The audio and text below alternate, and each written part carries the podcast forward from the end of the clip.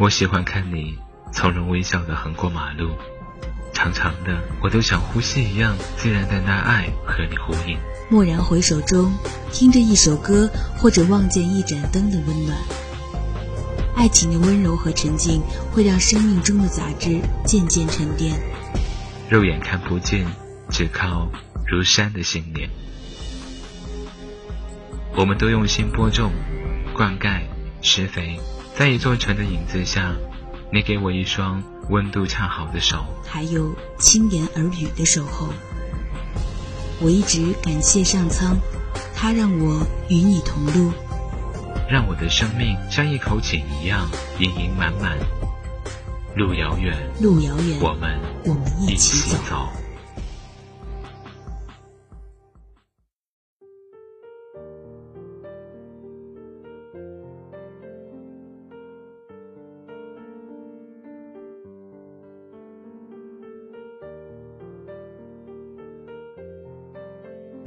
听众朋友，这里是 FM 八十摄氏度，属于你我之间共同美好的短暂时光。我是七池。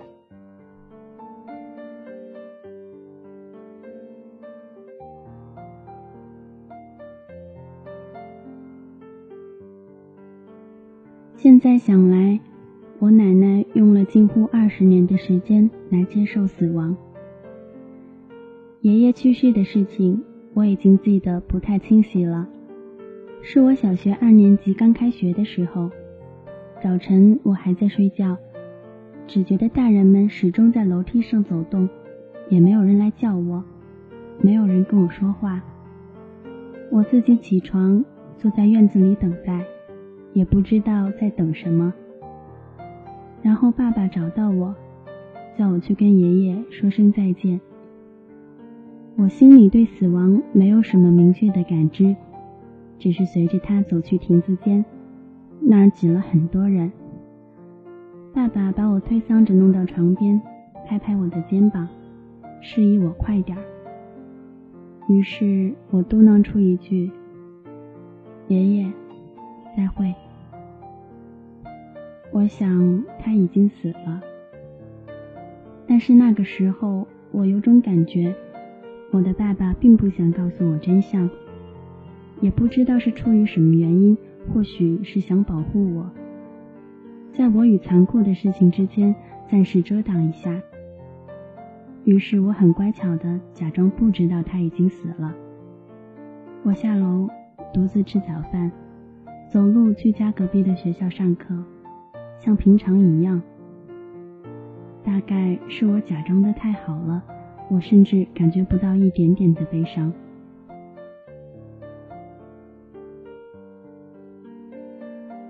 我不知道人在面对第一次死亡的时候所采取的方式是否会起决定性的作用。反正我之后每次面对亲人的死亡，都会采用假装不知道的回避态度，假装不知道，蒙蔽掉了所有的伤感。和那些应该会掉下来的眼泪。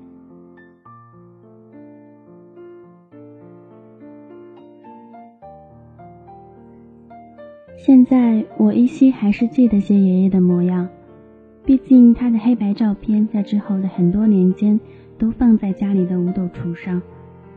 春天时旁边插几枝迎春，冬天则是几株腊梅。他活着的时候常穿中山装。口袋里有时候会摸出颗樟脑丸来。最后，他是因为肺癌死的，查出来的时候已经是晚期。很奇怪，他从来不抽烟，也不喝酒，每天还都要喝上一杯人参茶。不过，我却几乎想不起来奶奶与他在一起时的模样，仿佛自我有记忆开始，奶奶就已经是一个人的了。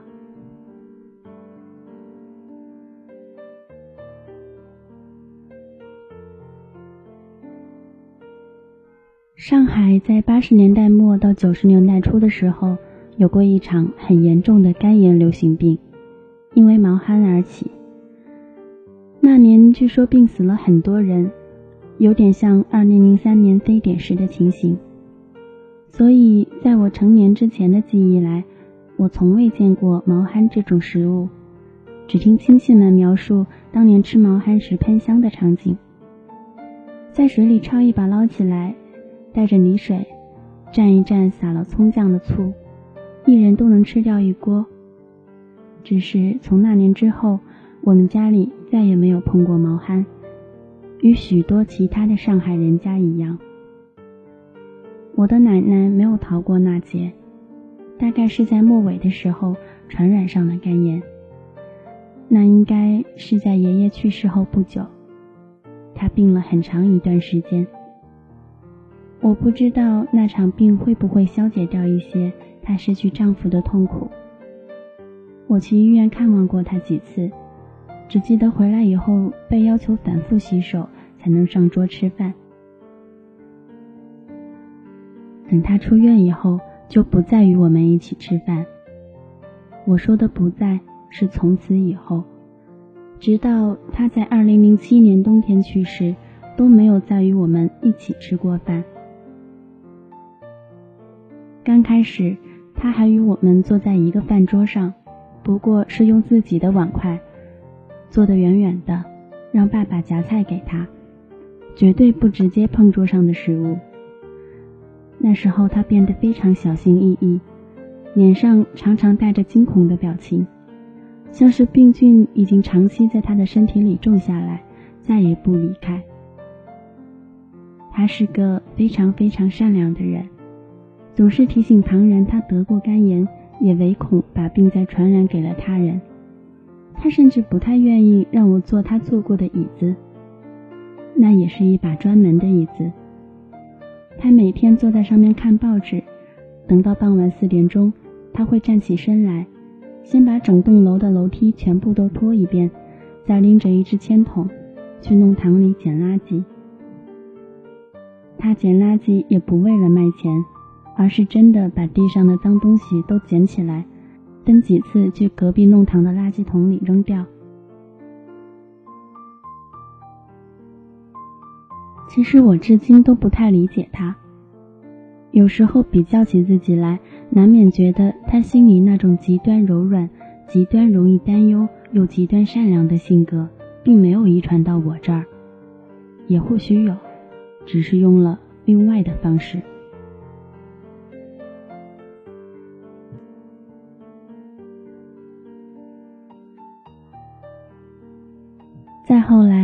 他就不再与我们一起吃饭了，甚至很少出现在我们的房间里。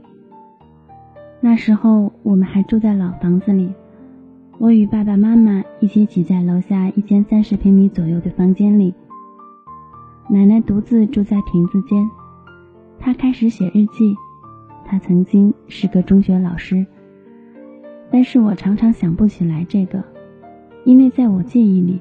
他一直是个独自坐着的老人，与外面的世界根本没有联系。他写日记的劲头非常猛，常常从醒来到睡过去都在写。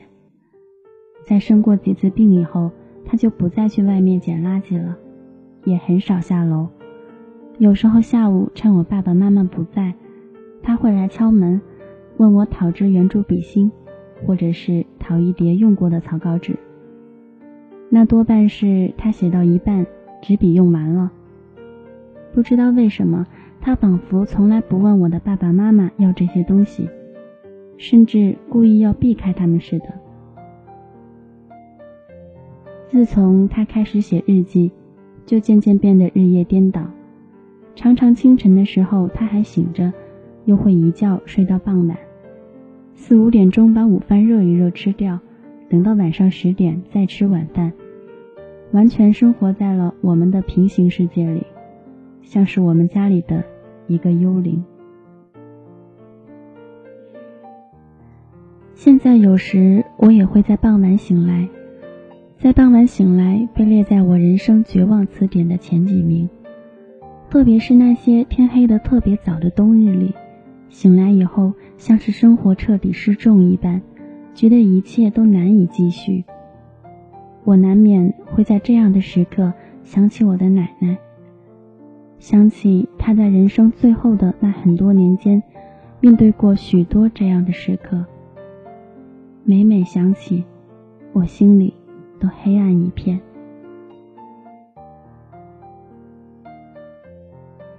没有人看过奶奶的日记，只知道她铺天盖地的写。过年间有亲戚来我家里，开玩笑的问起他说：“是不是在写回忆录？”他向来内向害羞，面对这样的问题，只能用手捂起脸来笑笑。但其实有一次，我偷偷看过他的日记，他的字迹很潦草，难以分辨。细细看来，他写的是。每天在电视新闻里看到了些什么，领导人发表了什么讲话，主持人穿了什么颜色的衣服，他还会在旁边标注一下，说裙子很漂亮。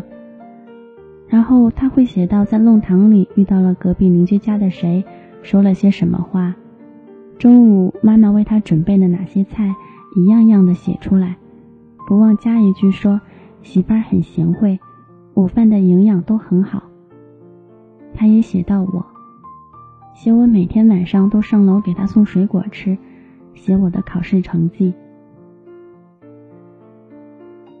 总之就是这样的日常生活，铺天盖地，写的他背越来越弯，时间以圆珠笔芯递减的速度流逝，倒也算是有迹可循。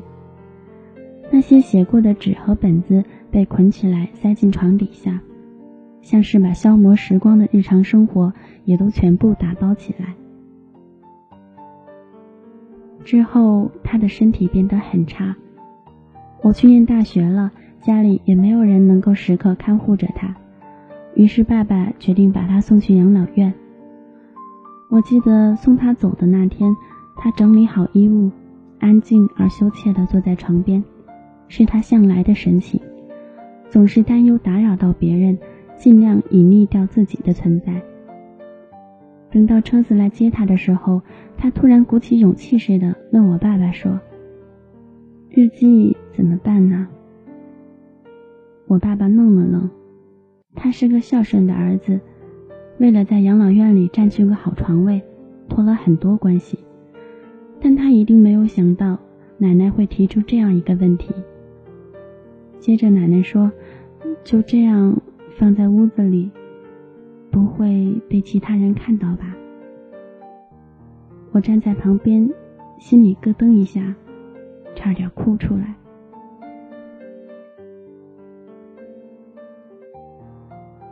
奶奶非常怕死，在我们非常少的几次聊天里，她与我说起过刚刚来上海时的情形。她与家里人坐船逃过来的。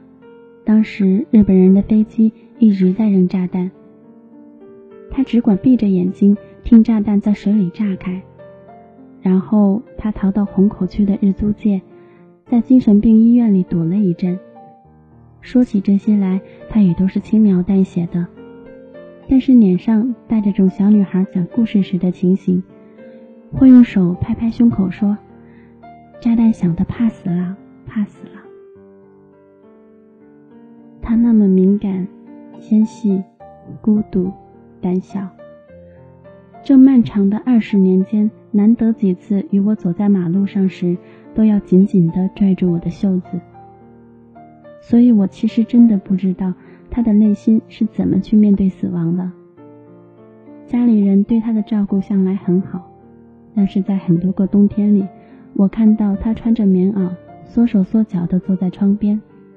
旁边是一盆正要冒出花苞的水仙，脸上依然是那种害羞的神情，混杂着一些忧愁。我到现在也想不起来他是否曾经开怀过，甚至在很久以后翻出他年轻时的黑白照片，他依然是那副神情，哪怕是在笑，也微微皱着眉头，为不知道什么事情而担忧着。许多家里人说他看起来不老，这些年里并没有什么变化。但我觉得他眼里的某种光芒一再消失，家里人却都没有看出似的。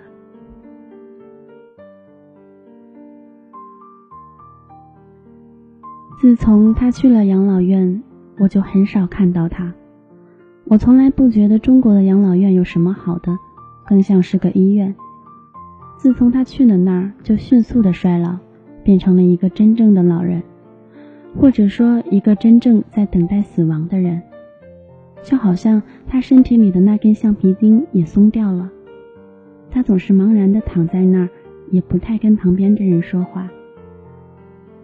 我从心底里抗拒着去养老院看他，这种感觉就跟十几年前我假装不知道爷爷的死差不多。我在这很多年间反复的质疑自己是否冷血、残酷、不近人情。后来觉得最要命的大概是我的软弱。在面对无能为力的悲伤时，自我防御机制就立刻启动。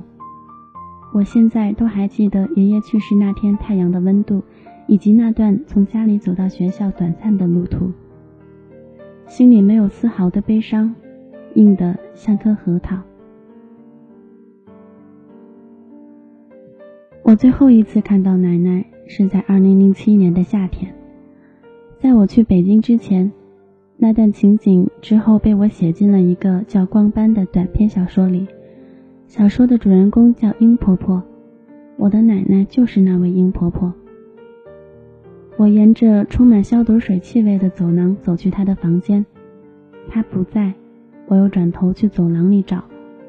过了一会儿，才看到她坐在走廊里，旁边有几个老人在聊天，他仿佛在听，但是却又扭头看着其他地方。不知道是谁帮他剪的头发，非常短，像个男人。我不知道他有没有为此发脾气。在那最后的几年里，他的脾气变得非常不好。妈妈有时候会抱怨一下，我却总是不由想起，在爷爷刚刚去世后不久的那些暑假里，我与奶奶两个人单独度过一个又一个的白天。我常常无缘无故地对她发火。有一次，我画一幅油画，画到一半去午睡，醒来时看到她把我的油笔画洗了，而且在水里泡坏了。我为此而坐在床边大哭起来。我不知道自己为什么要对她发火。我想他也一定不知道为什么自己要对其他人发火。他心里肯定也很难过。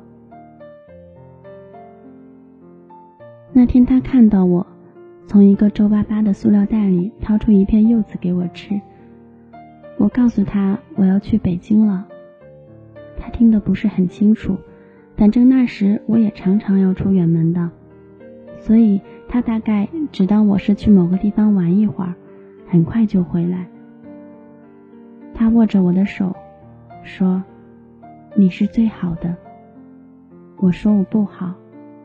他也没有听清楚。他又说了一次：“你是最好的。”他去世那天，我在北京，接到家里人打来的电话。我们一家人全都不善于表达感情，所以这样的电话就更加言简意赅。我挂掉电话以后，独自坐在家里发呆，眼睁睁的看着外面的天色暗下去。到了天黑以后。有朋友叫我出去吃饺子。那天大概是冬至吧，我们约在一个地铁站见面，然后他用自行车带着我在胡同里乱窜。那家饺子店铺闹哄哄的，门口挂着块棉被，阻挡外面的寒气。我们一鼓作气叫了差不多一斤的各色饺子，他还专门跑去隔壁帮我买了桂花酒，自己买了二锅头。我们像平常一样大吃大喝，还大声说话。我假装的都已经意识不到自己在假装了。然后，那个朋友给我说了一个笑话，一点都不好笑啊。他把一张纸巾撕来撕去，贴在脸上，假装是猪八戒。我喝的有点多了，就看着他大笑起来，很快就后悔。大笑带来了剧烈的情绪失控，一会儿我就转为大哭了。朋友挂着那张猪八戒的脸看着我，他也没有问我为什么哭，只递给我纸巾，然后自己把剩下的饺子都吃完了。那天我始终在哭，一直到深夜。有朋友给我打电话，我因为过分哽咽而根本没有办法接。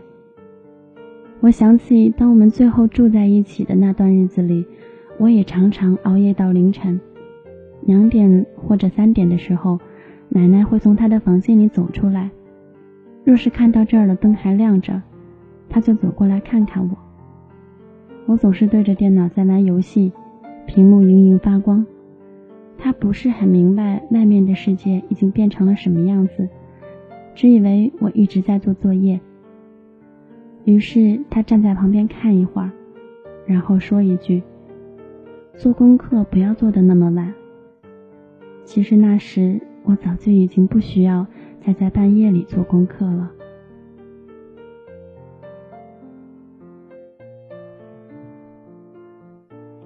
我想，奶奶是与我一样的人，孤独怎么吞噬掉她，以后也会怎么吞噬掉我，甚至我不知道。自己是否能像他一样，在漫长的接近二十年的时间里，独自面对死亡的慢慢到来？这个过程实在太过于漫长了。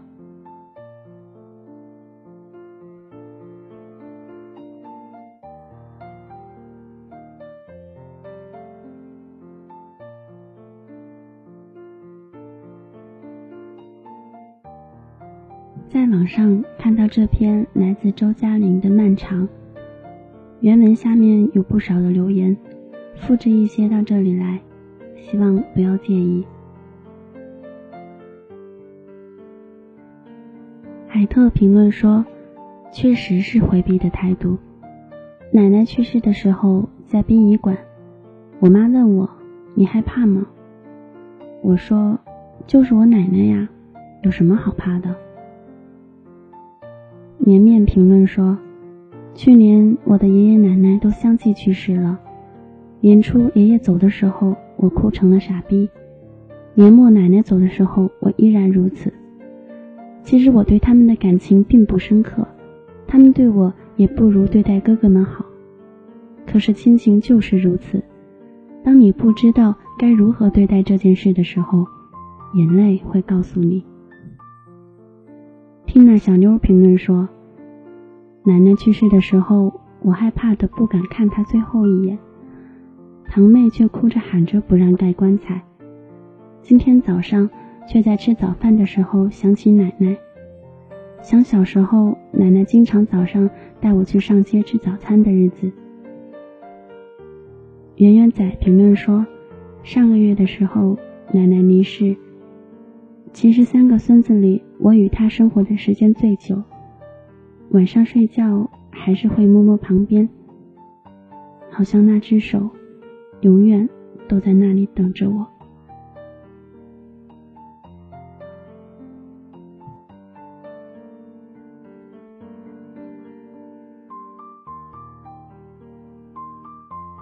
这里是 FM 八十摄氏度，属于你我之间。共同美好的短暂时光。我是七池，感谢聆听，再会。